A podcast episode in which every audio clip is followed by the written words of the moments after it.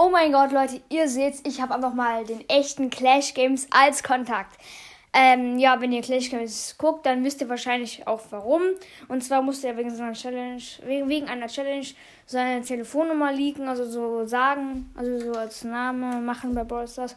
Und die Chance habe ich natürlich ausgenutzt, habe ihn angerufen, er ist nicht rangegangen, sofort kam die Mailbox und dann habe ich einfach ihn als Kontakt so eingetragen und habe ihn jetzt auch, auf, auch als WhatsApp, auch auf WhatsApp und habe ihm den Link zu meinem Podcast geschickt und habe gefragt, ob er mich mal grüßen kann.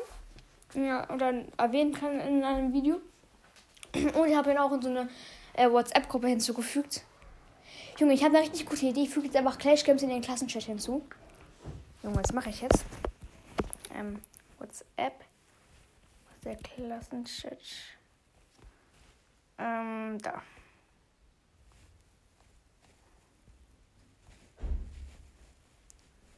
Teilnehmer hinzufügen, Clash Games. Let's go. ja, genau.